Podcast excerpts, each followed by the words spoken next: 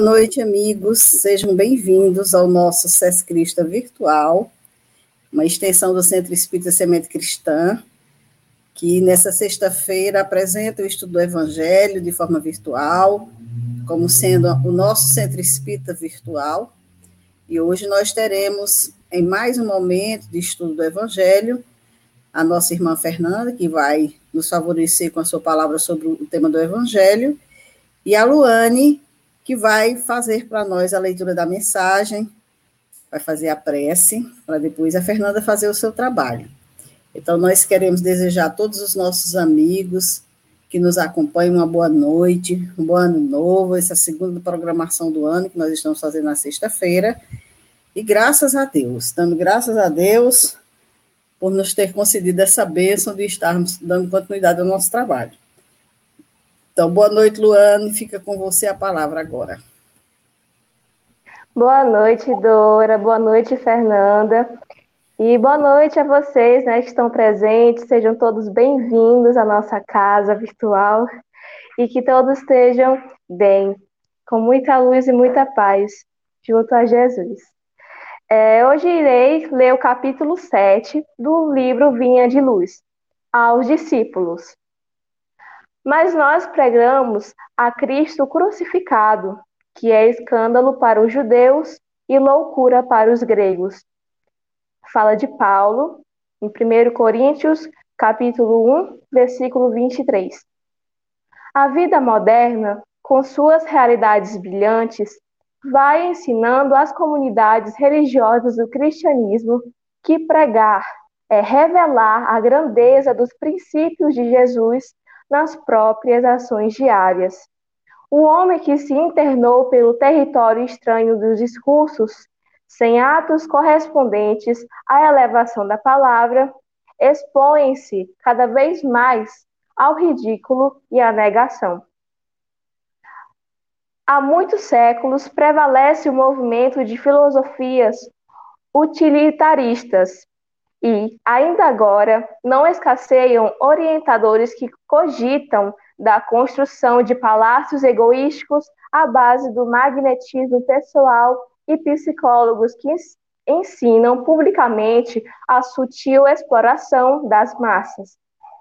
É nesse quadro obscuro do desenvolvimento intelectual da Terra que os aprendizes do Cristo são expoentes da filosofia edificante, da renúncia e da bondade, revelando em suas obras isoladas a experiência divina daquele que preferiu a crucificação ao pacto com o mal. Novos discípulos, por isso, vão surgindo além do sacerdócio organizado. Irmãos e sofredores, dos simples, dos necessitados, os espiritistas cristãos encontram obstáculos terríveis na cultura intoxicada do século e no espírito utilitário das ideias comodistas. Há quase dois mil anos, Paulo de Tarso aludia ao escândalo que a atitude dos aprendizes espalhava entre os judeus e a falsa impressão de loucura que despertava nos ânimos dos gregos. Os tempos de agora são aqueles mesmos que Jesus declarava chegados ao planeta, e aos judeus e gregos, atualizados hoje nos negocistas desonestos e nos intelectuais vaidosos, prosseguem na mesma posição do início.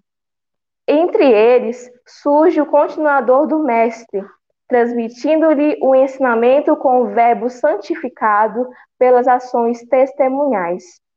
Aparecem dificuldades, sarcasmos e conflitos. O aprendiz fiel, porém, não se atemoriza.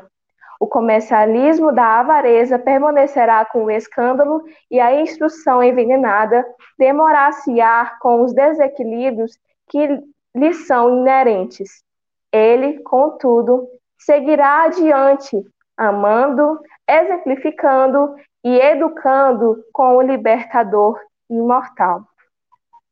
Possamos, nesse momento, mentalizar a espiritualidade amiga, pedindo que Jesus possa emanar boas energias para todos que estão nesse momento é, nesse estudo, e para nossa irmã Fernanda, que irá proferir a palavra e ensinar é, cada vez mais os caminhos que nos levam a, a Jesus e toda a sua bondade.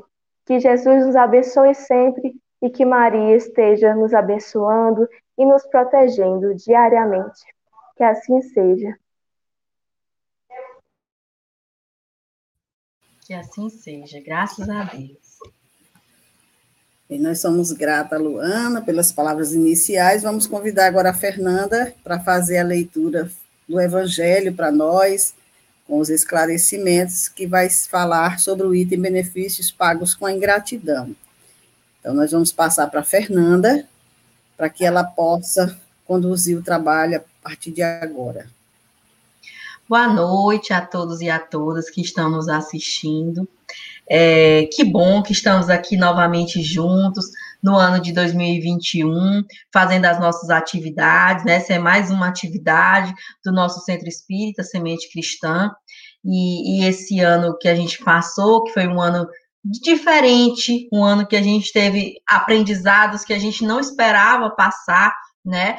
Mas que bom que passamos por eles, que estamos aqui para poder ter novos aprendizados, passar por novas experiências, então temos que ser gratos a nosso Senhor Jesus Cristo, que é o grande condutor né, da, da mudança no planeta Terra, por estarmos aqui, por estarmos vivos, por termos a oportunidade do trabalho, a oportunidade do aprendizado, e que cada momento, cada oportunidade possa ser aproveitado por nós para que possamos não só é, colaborar no nosso próprio processo de evolução espiritual, mas que a gente possa colaborar no processo de evolução espiritual das outras pessoas, da nossa comunidade, do planeta que a gente está inserido. Então, nosso sentimento, eu acredito, para o ano de 2021 é o sentimento de gratidão. Gratidão pela misericórdia infinita de nosso Pai, por estarmos aqui, pelo aprendizado, por tudo que já caminhamos até aqui. O que nos ficou confiado para a gente ler e discutir um pouquinho hoje seria para a gente falar um pouco sobre os benefícios pagos com a ingratidão e a beneficência exclusiva, que são os itens 19 e 20 do capítulo 13 do Evangelho segundo o Espiritismo. Começando pelo item 19. Que pensar das pessoas que, tendo seus benefícios sido pagos com a ingratidão, não fazem mais o bem com medo de reencontrar ingratos. Será que tem gente assim no mundo? Ah, também não vou fazer mais isso por fulano porque eu, eu vou ser paga com ingratidão. Vou deixar de fazer isso para fulano e beltrano porque eles não vão saber me agradecer, né? Vamos ver que, esse, que o evangelho, ele, ele, apesar de ter sido né, ditado pelos espíritos há, há vários e vários anos, ele consegue ser tão atual e se encaixar tanto nas nossas vidas cotidianas. Por isso que o evangelho é essa luz, a nos instruir, a nos orientar, porque a gente consegue encaixar esse, esse, essa doutrina, esse ensinamento que é trazido pelo evangelho na nossa própria vida, no nosso dia a dia. Essas pessoas têm mais de egoísmo do que de caridade. Por que não fazer o bem, senão para dele receber sinais de reconhecimento é não fazê-lo com desinteresse. E o benefício desinteressado é o único agradável a Deus. Então, aqui, eu vou fazer pequenas pausas, porque eu acho que, apesar de ser uma passagem que não é tão extensa, mas tem significativos aprendizados que a gente pode retirar dessa passagem do Evangelho. Né? E uma que a gente pode retirar desse início é de que somente esse bem que a gente pratica, sem querer nada em troca, é o verdadeiro bem praticado pelo verdadeiro homem de bem, pelo verdadeiro cristão, pela pessoa que de fato quer tentar seguir os ensinamentos de nosso Senhor Jesus Cristo. Se eu pratico o bem, pela fama que isso vai me dar, pelos seguidores que isso vai me dar nas redes sociais, por quanto eu vou ser amado, por quantos likes eu vou receber, quantos compartilhamentos eu vou receber. Será que esse meu bem, esse bem que eu estou fazendo é um bem desinteressado? É um bem verdadeiramente cristão? É um bem que verdadeiramente agradaria nosso Senhor Jesus Cristo? Aqui no nosso evangelho a gente está vendo que não. Já começa de início dizendo que o único bem que é agradável a Deus é o bem que é feito de maneira desinteressada, ou seja, que não espera uma contrapartida, que não espera uma troca. Também são orgulhosas porque se comprazem na humildade do beneficiado que vem depositar reconhecimento aos seus pés. Então, muitas das vezes as pessoas fazem essa bondade porque ficam felizes de ver alguém ali pedindo, de ver alguém ali se humilhando, alguém se rebaixando. Então, a pessoa consegue sentir prazer em ver o sofrimento de outra pessoa, a dificuldade da outra pessoa. Às vezes ela poderia já de pronto se colocar para ajuda, para auxílio, mas não, eu vou esperar ele me pedir. Eu vou esperar ele se humilhar, eu vou esperar ele chegar até mim. Sendo que a própria pessoa já poderia ter feito o movimento do auxílio, o movimento de ir até a pessoa, mas prefere esperar o outro se humilhar, o outro chegar pedindo, porque isso regoziza, isso faz com que ela se sinta superior, que ela se sinta maior do que aquele outro indivíduo que está precisando de auxílio.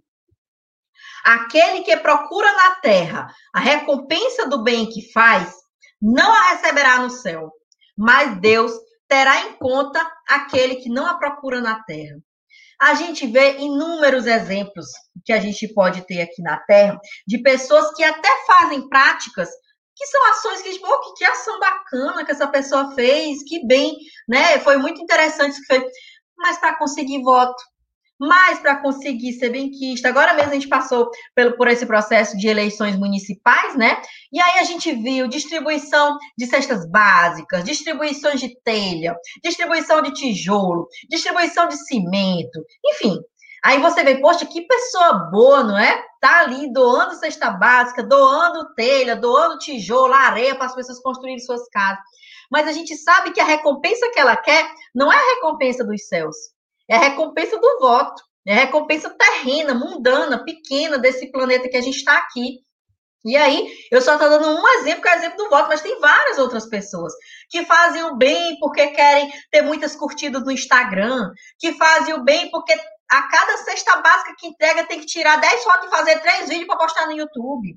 Se você vai na casa de uma pessoa para poder fazer um auxílio, uma orientação, tem que filmar que você está fazendo aquilo ali para poder mostrar para as pessoas, para poder receber aquele bem em likes, em curtidas, em popularidade na internet, né? Trazendo para nossa vida atual e a, a, a questão contemporânea das redes sociais.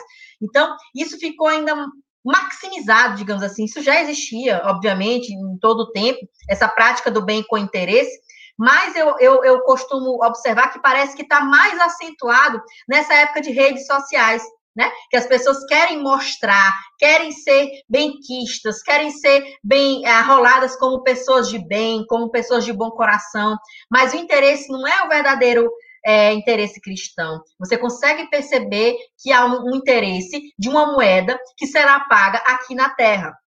E as pessoas que têm o interesse de receber em troca aqui na Terra não serão as mesmas que receberão essa moeda no plano espiritual que a gente chama do céu, né?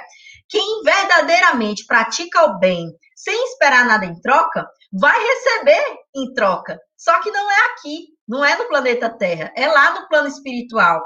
E são as verdadeiras moedas, as moedas valiosas, as moedas que mais têm valor, são aquelas que a gente vai receber no planeta Terra pelas contas dos bens que nós praticamos aqui. Essas são as verdadeiras moedas que a gente deveria estar se esforçando para receber em troca. E não as curtidas, ou os compartilhamentos, ou a popularidade no YouTube, né? É preciso sempre ajudar os fracos, mesmo sabendo de antemão que aqueles a quem se faz o bem não estarão contentes. Sabei que, se aquele a quem prestar serviço esquece o benefício, Deus vos terá mais em conta do que se estivessem já recompensado pelo reconhecimento do beneficiado. Deus permite que sejais pagos, por vezes, com a ingratidão, para experimentar a vossa perseverança em fazer o bem. Fazer o bem quando todo mundo te dá uns tapinhas nas costas, te abraça, nossa, que maravilha isso que você faz, que coisa boa. Isso é muito fácil, é muito bom, você fica feliz, alegre, satisfeito de estar praticando aquela coisa. Mas fazer o bem quando no outro dia já esqueceram o que você fez, ninguém vai te dar parabéns, não vai sair nenhum jornal, nenhum vídeo, nenhum lugar aquele bem que você praticou, aí você fica triste, aí você fica, ai, fulano é ingrata, as pessoas são ingratas, eu faço tanto bem, as pessoas não estão nem aí. Aí é que a gente está sendo testado na nossa perseverança da prática do bem. Se a gente realmente está praticando bem pela prática do bem desinteressado, ou se a gente está praticando bem em troca de afagos, de parabéns, de regozijos terrenos, não é? Então, é até importante que a gente passe por essas experiências de ingratidão, de pessoas que não sabem retribuir aquele bem que a gente faz, para que a gente tenha a oportunidade de comprovar e de perseverar no bem, de que aquilo que a gente está fazendo, a gente está fazendo por puro interesse cristão, de ajudar, de auxiliar, porque aquela pessoa é meu irmão, aquela pessoa é minha irmã. Então, é por isso que eu estou ajudando ela, porque somos irmãos, porque somos irmãs em Cristo, e não porque ela pode me favorecer ou que eu posso ganhar algo em troca aqui na terra por ela, né? Então, até nisso há sentido na ingratidão, né? E sabeis, aliás, se esse benefício esquecido no momento não dará mais tarde bons frutos, Estais certos, ao contrário, de que é uma semente que germinará com o tempo. A gente vive numa sociedade que talvez cada vez mais seja o tempo do, do aceleramento, tudo é acelerado, tudo tem que ser para ontem. Você fez uma boa ação, agora eu quero ver em quantos minutos eu consigo ter tantas curtidas, eu consigo tantos compartilhamentos, em 20, o story só dura 24 horas, acabou o story, eu tenho que produzir um outro story, porque já vai ter saído o story. Então, a, a, acontece o mesmo com relação, às vezes, à prática do bem. A gente ajuda, auxilia um irmão e a gente acha que pronto, no outro dia ele já tem que estar ali nos nossos pés, rastejando, agradecendo pelo bem que a gente fez, quando às vezes a moeda da gratidão é uma moeda lenta, é uma moeda que não é do nosso tempo, é do tempo do plano espiritual, é um tempo etéreo, é um tempo que a gente não tem como dar conta das nossas coisas da terra. Às vezes, anos depois, aquela pessoa vai nos, nos pagar, nos retribuir aquele bem que fizemos, ou até encarnações depois, aquela pessoa vai ter a oportunidade de retribuir aquele bem que fizemos para ela em outras encarnações, né? Então, às vezes, nós humanos, nós, eu obviamente me incluo nessa, nós somos muito urgentistas. A gente só quer as coisas urgentes, a gente só quer no nosso tempo, a gente só quer para ontem. Eu vi uma, uma piada na internet que eu achei interessante que dizia assim: é, Deus, eu sei que tudo é no seu tempo, mas eu quero dizer que se puder ser agora é bom. Tipo assim, no sentido de que as pessoas só querem se for no tempo delas, elas não querem esperar pelo tempo de Deus, pelo tempo do que vem do plano espiritual. Ah, tá, não, é no tempo de Deus, mas tem que ser agora. É no tempo de Jesus Cristo, mas tem que ser daqui a dois minutos. E não é assim. As coisas que a gente vive aqui na Terra tem o tempo delas. E as coisas que a gente vê do plano espiritual, aí é que tem o tempo deles. E é um tempo comparado ao da Terra mais lento né? É um tempo que demora para ser processado, exatamente porque é preciso essa demora para que as coisas se solidifiquem, as relações se fortaleçam. O aprendizado ele é feito tijolo por tijolo. Ninguém constrói uma casa pegando o telhado, depois bota a telha, mistura, bota o cimento, para dois dias tá feita a casa, não é assim. A gente faz o alicerce, do alicerce a gente vai botando o tijolo por tijolo. Quando já está no tempo banheiro, a gente vem para botar o telhado. Depois a gente vai rebocando. Tem que ter paciência. Assim são as coisas do plano espiritual. Tem que ter paciência. Não são no tempo da gente, são no tempo de Deus. Infelizmente, não vede sempre senão o que germinará com o tempo. Infelizmente, não vejo sempre senão presente. Trabalhais para vós e não pelos outros. Os benefícios acabam por abrandar os corações mais endurecidos. Então, às vezes, aquela prática do bem, aquela paciência que você tem com aquela pessoa, que às vezes é bruta, que às vezes é grosseira, que às vezes não não está ali respondendo aquele bem que você pratica, mas de tanto amor que você dedica, de tanto afeto, de tanto acolhimento que você dedica, o tempo vai ajudando a abrandar aquele coração endurecido. O amor depositado vai ajudando a amolecer aquela pessoa que tem modos grosseiros com você. Então é por isso que às vezes as coisas demoram, né? Eu estava até comentando com uma pessoa, com uma colega esses dias, que hoje também não sou uma pessoa tão velha, mas no auge dos meus 31 anos, eu já entendo por que, que algumas coisas demoram.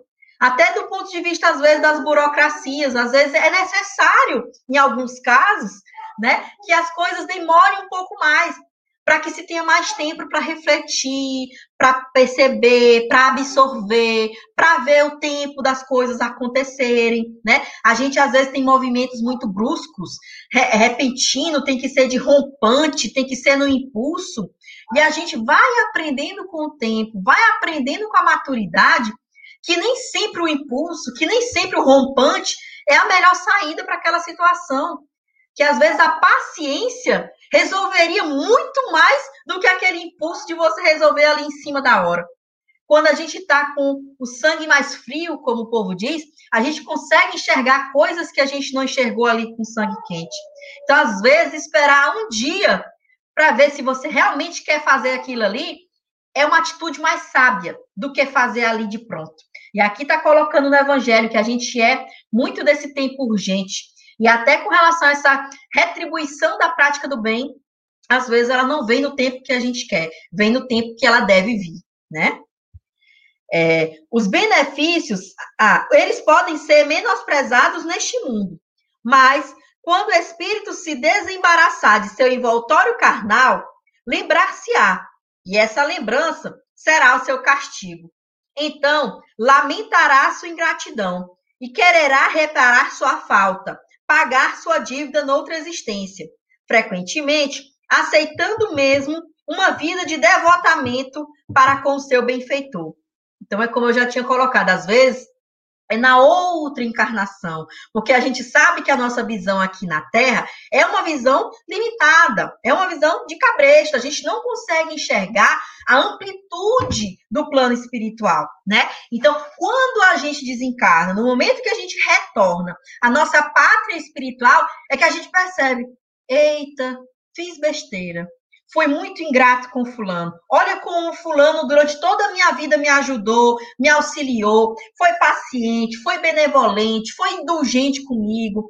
E eu fui grosseira, eu fui arrogante, eu fui bruta, tratei mal muitas vezes. Então aí é que a gente vai perceber como a gente agiu de maneira errada e vai até pedir para voltar numa outra encarnação, numa situação que a gente possa reparar, que a gente possa tentar apagar todo o bem que a gente recebeu daquela pessoa na encarnação passada, né? Então, as coisas acontecem no tempo que elas têm que acontecer.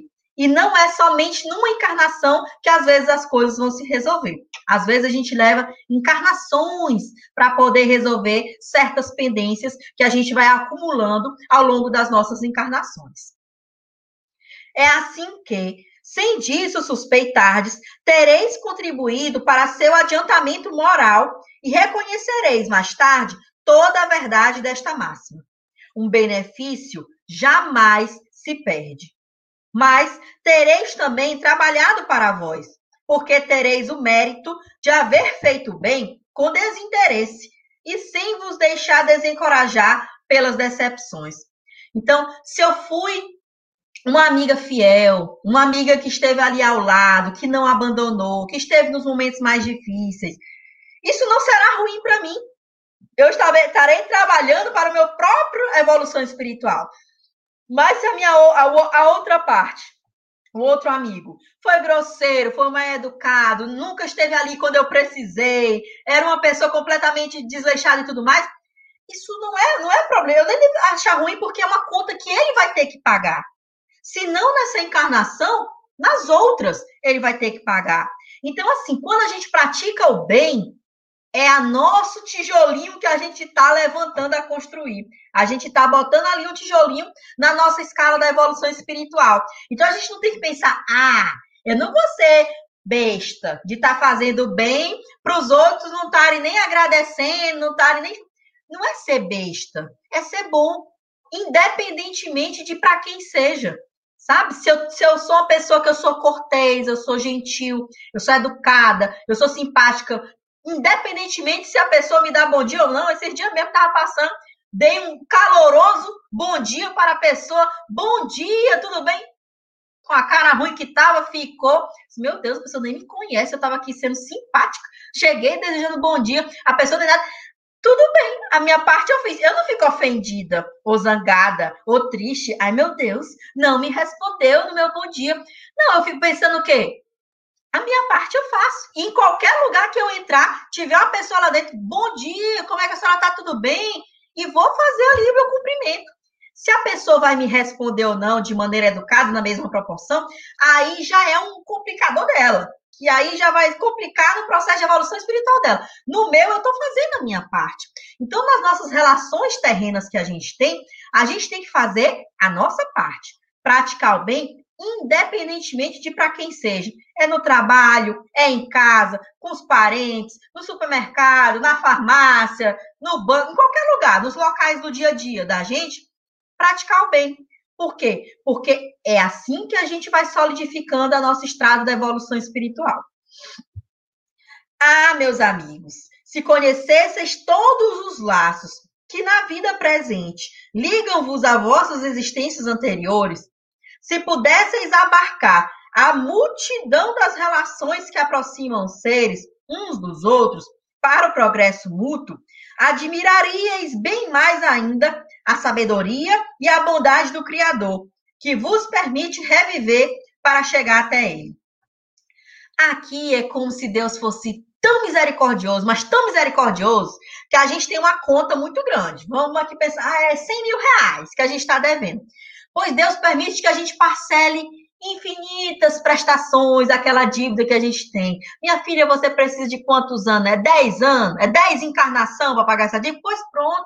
Vou lhe dar 10 encarnação para você pagar essa dívida. Nenhum banco aqui na Terra lhe daria um prazo desse. Só nosso Senhor, que é Pai, vai lhe dar um prazo desse. De 10 encarnações para que você consiga pagar as suas dívidas. A gente não tem nem noção de, nessa encarnação agora, de quantas encarnações para trásmente a gente está pagando a dívida hoje. E de quantas para frentemente a gente vai precisar para pagar as dívidas de hoje.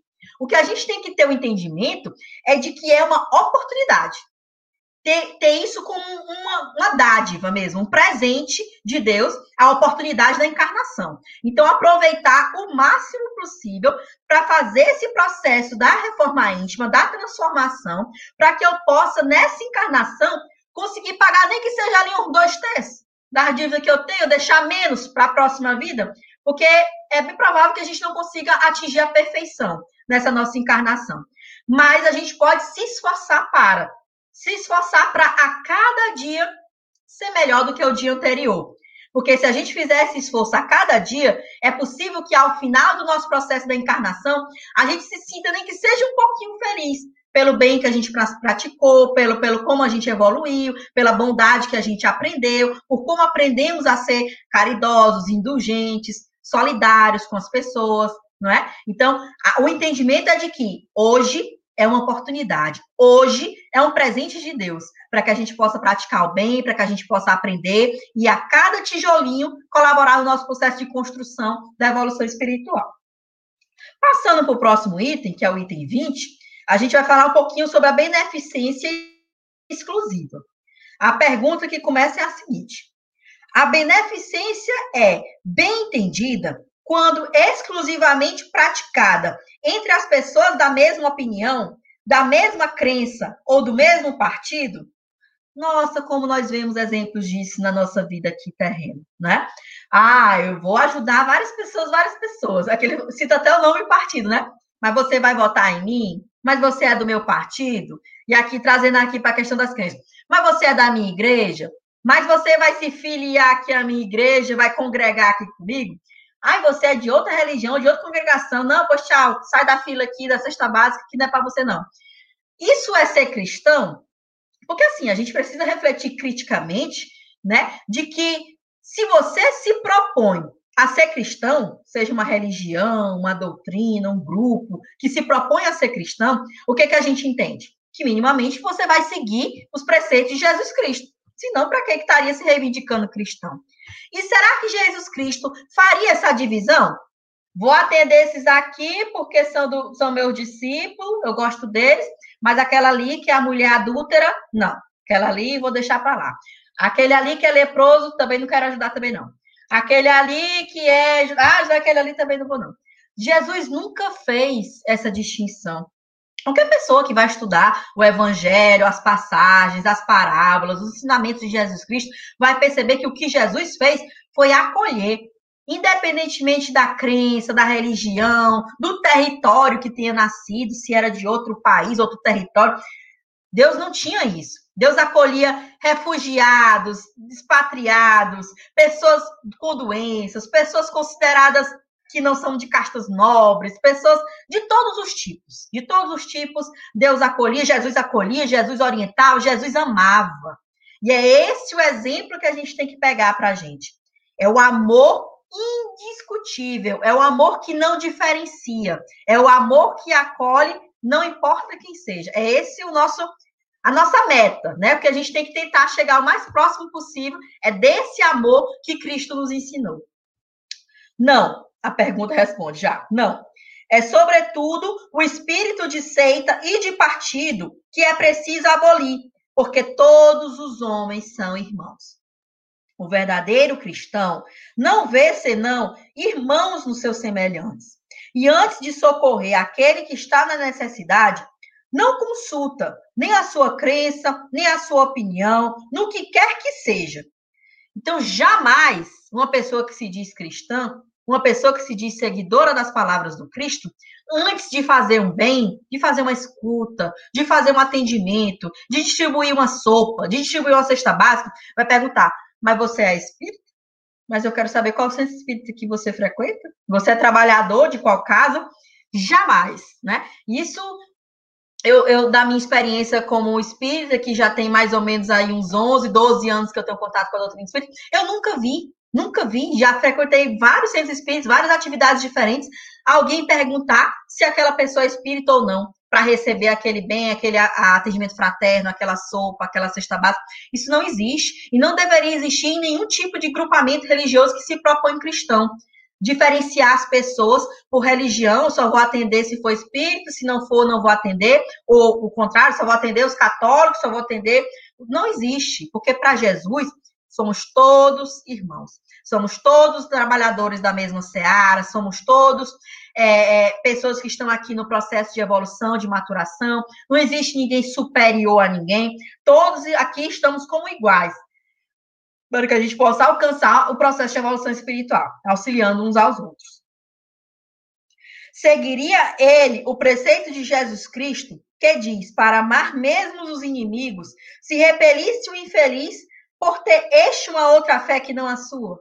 Ora, se Jesus disse para a gente amar os inimigos, o que, que ele acharia de uma pessoa que vai dizer que não gosta da outra só porque a outra é católica? Ou só porque a outra é evangélica? Ou só porque é da Umbanda?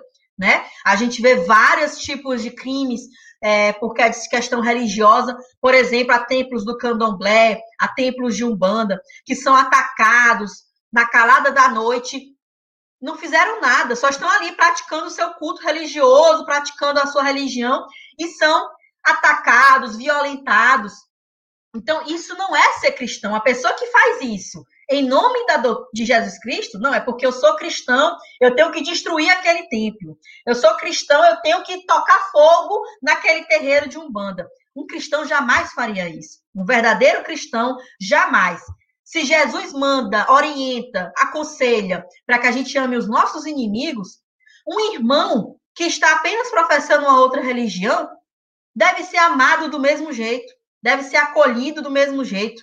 A gente não deve tratar com desrespeito ou com inferioridade, ou achando que é porque ele é um ser inferior, é menos inteligente, é menos capaz, por isso que ele está naquela religião. De forma alguma.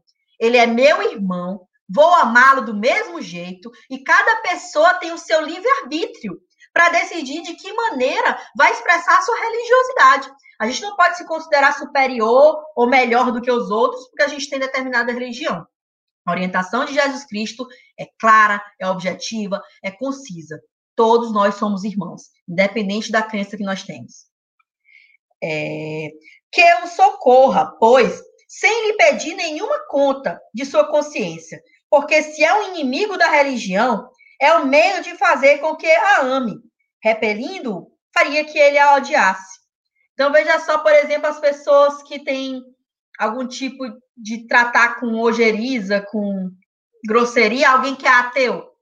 Aí vai ajudar muito você, que é uma pessoa cristã, ser grosseiro, não tratar. Aí é que ele não vai querer sequer ter contato. Aí é que essa pessoa não vai querer sequer se prestar a conhecer né, aquela religião, aquela orientação, porque alguém está maltratando ele somente pelo fato dele ser ateu, por exemplo. Ao contrário, a gente deve ser amoroso, a gente deve ser simpático, a gente deve ser solidário, para que a pessoa veja, através das nossas atitudes, mais do que da nossa fala, como ser cristão nos modificou para melhor. Como ser cristão nos consola. Como ser cristão nos dá apoio. Porque é como a, a, a palestra que a gente viu esses dias. Como ser cristão é bom porque a gente sabe que Jesus Cristo está no leme. Não importa a tempestade pela qual a gente passa. Confiar em Jesus Cristo nos dá a certeza de que a gente tem quem nos ampare, quem nos sustente nos momentos de dificuldade. E se a gente consegue passar isso para os outros, as pessoas vão aos poucos percebendo como é bom ser cristão, como é bom ter quem nos ampare. Então, tratar com grosseria, com maledicência, com discriminação, uma pessoa que tem uma outra religião ou que não acredita, só vai afastar ainda mais as pessoas daquele contato com os ensinamentos de Jesus Cristo. Então, mais do que as nossas falas, as nossas atitudes vão concretamente dizer se somos ou não cristãos se estamos ou não propagando aquilo que aprendemos através da doutrina de Jesus Cristo. E é por isso que a gente precisa observar bem as nossas atitudes. Então, essa questão da gente sempre esperar algo em troca, sempre fazer o bem se o outro puder retribuir de alguma maneira, isso não é ser cristão. Ser cristão é a prática do bem com desinteresse. É a prática do bem porque somos irmãos, porque somos iguais, porque estamos aqui em comunidade para colaborarmos no processo de evolução espiritual uns dos outros e coletivamente no processo de evolução do planeta. Então, é por isso que ser cristão é bom. Ser cristão é bom porque consola, conforta, orienta. Quando você está passando por um momento de dificuldade, você pode abrir o evangelho e ali você vai receber orientação, acolhimento e consolo para aquele seu momento de dor e de dificuldade. E aí você vai perceber como a misericórdia de Deus é infinita, como a misericórdia de Deus nos acolhe aqui nesse plano espiritual. E eu acho que é mais ou menos sobre isso que a gente aprende lendo esses itens 19 e 20 do Evangelho do capítulo 13 do Evangelho do Segundo Espiritismo. E é mais ou menos isso que eu gostaria de falar.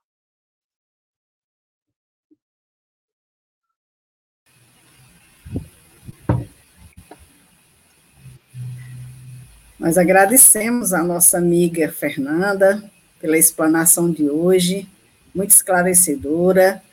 Ficamos muito felizes de contar com a contribuição dela, ela que também faz esse estudo em grupo na plataforma do Google Meet com os trabalhadores da casa. E graças a Deus, nós estamos prosseguindo nas nossas tarefas, tanto nesses grupos virtuais, como aqui na, no nosso Sescrista virtual, e também na nossa casa, que já está com as atividades é, presenciais em andamento. Logo mais às 19h30, nós teremos o estudo do Evangelho lá, de forma presencial. Então, vamos agradecer a Fernanda, a Luane, por mais essa contribuição. Agradecer aqui aos nossos amigos que estão nos acompanhando, a Eulenice, que está aqui sempre presente conosco, a Zeila também, dizendo maravilhoso. Temos aqui também a Simone Freitas, dando boa noite. E a Eulenice dizendo, inspirada, Fernanda. Graças a Deus. Então, nós vamos convidar todos, nesse momento, para fazermos a nossa prece final de agradecimento, para que a gente possa encerrar o nosso trabalho de hoje. Então, vamos elevar o nosso pensamento a Deus em prece, pedir ao nosso Mestre amado Jesus, governador espiritual desse planeta, amigo que nos conduz, desde que nos recebeu nesse planeta e que nos encaminha através do seu evangelho de amor nessa estrada da evolução, que nos ajude, que nos fortaleça para que a gente esteja sempre motivado, sempre, sempre buscando a nossa melhoria, a nossa transformação moral. E que o seu evangelho seja sempre o roteiro que iremos buscar em nossas vidas para que possamos evoluir. Pedindo bênçãos, amparo e assistência também aos benfeitores espirituais que trabalham por toda a terra, pedindo que esses irmãos possam levar consolo e amparo aos lares em dificuldades, em dor, aos hospitais, aos presídios, aos abrigos, onde haja necessidade, mesmo na rua, onde muitos irmãos se encontram, que o consolo, a esperança, a paz chegue, visite a cada um deles. E pedimos ao Mestre Jesus, que está sempre a olhar pelo nosso planeta Terra, que possamos merecer as bênçãos de amor e de paz a se derramar por todo o nosso planeta, que possamos vencer em nós esse vírus que está dentro de nós, o vírus do egoísmo, do orgulho, que com certeza, uma vez superado, também carregará consigo todos os males que nós estamos vivenciando nesses momentos. Então, dando graças a Deus por mais essa oportunidade de estudo, de aprendizado, nós encerramos o nosso evangelho de hoje. Dando graças a Deus.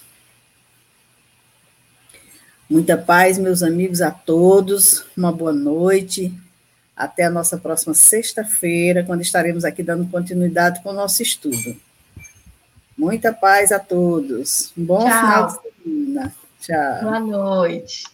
Tchau. Boa noite.